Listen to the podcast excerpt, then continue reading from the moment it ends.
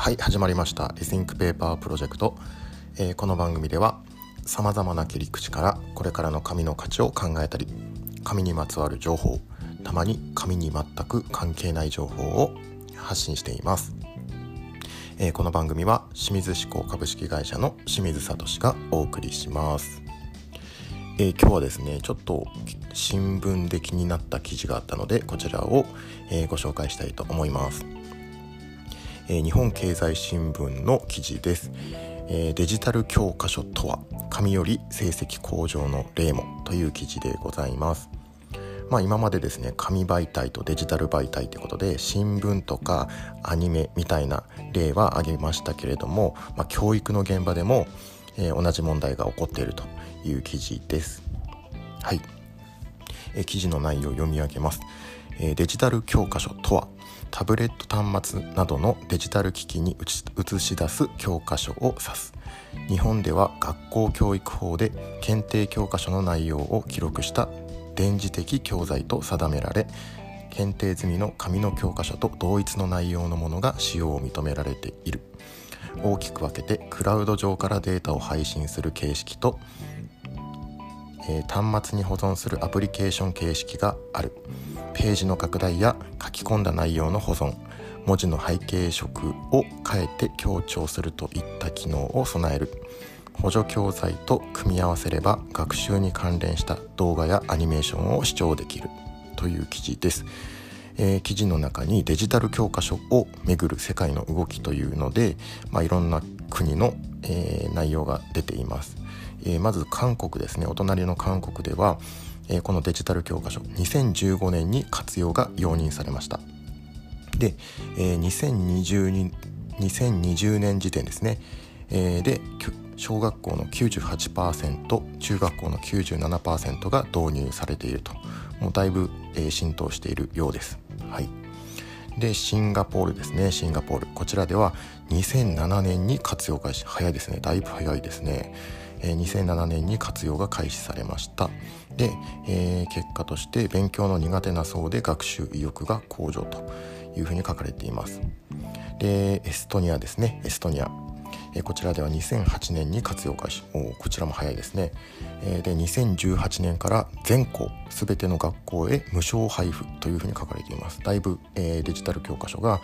進んでいるというふうに言えると思います。で一方でですね我らが日本ですねこちらは2019年にようやく法整備が進みました。ようやく2019年の時点でデジタル教科書がいいですよというふうにされました。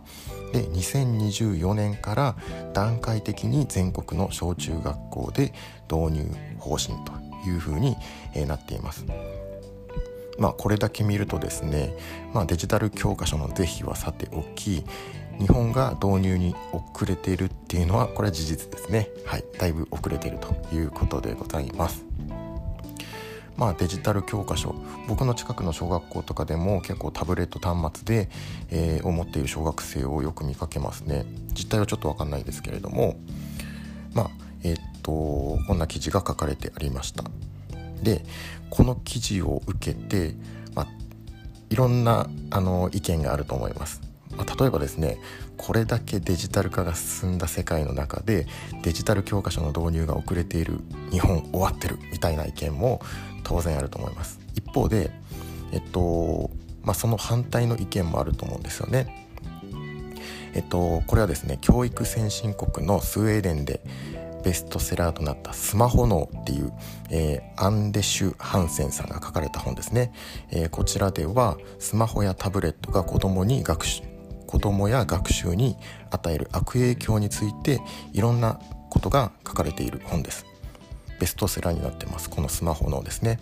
で、まあ、こういった事実を踏まえてあのビル・ゲイツさんですね。もうデジタルといえばこの人みたいなビル・ゲイツさんがなんと自分の子供には14歳になるまでスマホを与えなかったと、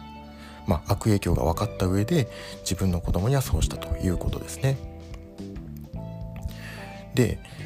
えー、っとまあもちろんですね現代っていうのはデジタルっていうツールは避けて通れない。これは事実なんですけれども、えー、っと一方でデジタルの悪い面こちらも知った上で付き合っていくことが大事だなというふうに思いました。えっと、エコーチェンバー効果って聞いたことありますでしょうか？これは、えっと、エコーチェンバー効果っていうのは例えば自分の所属するコミュニティ内とか、えー、憧れている人の思想に偏って物事を判断してしまうみたいなことです。現代でよくある、えー、人間の心理だそうです。はい。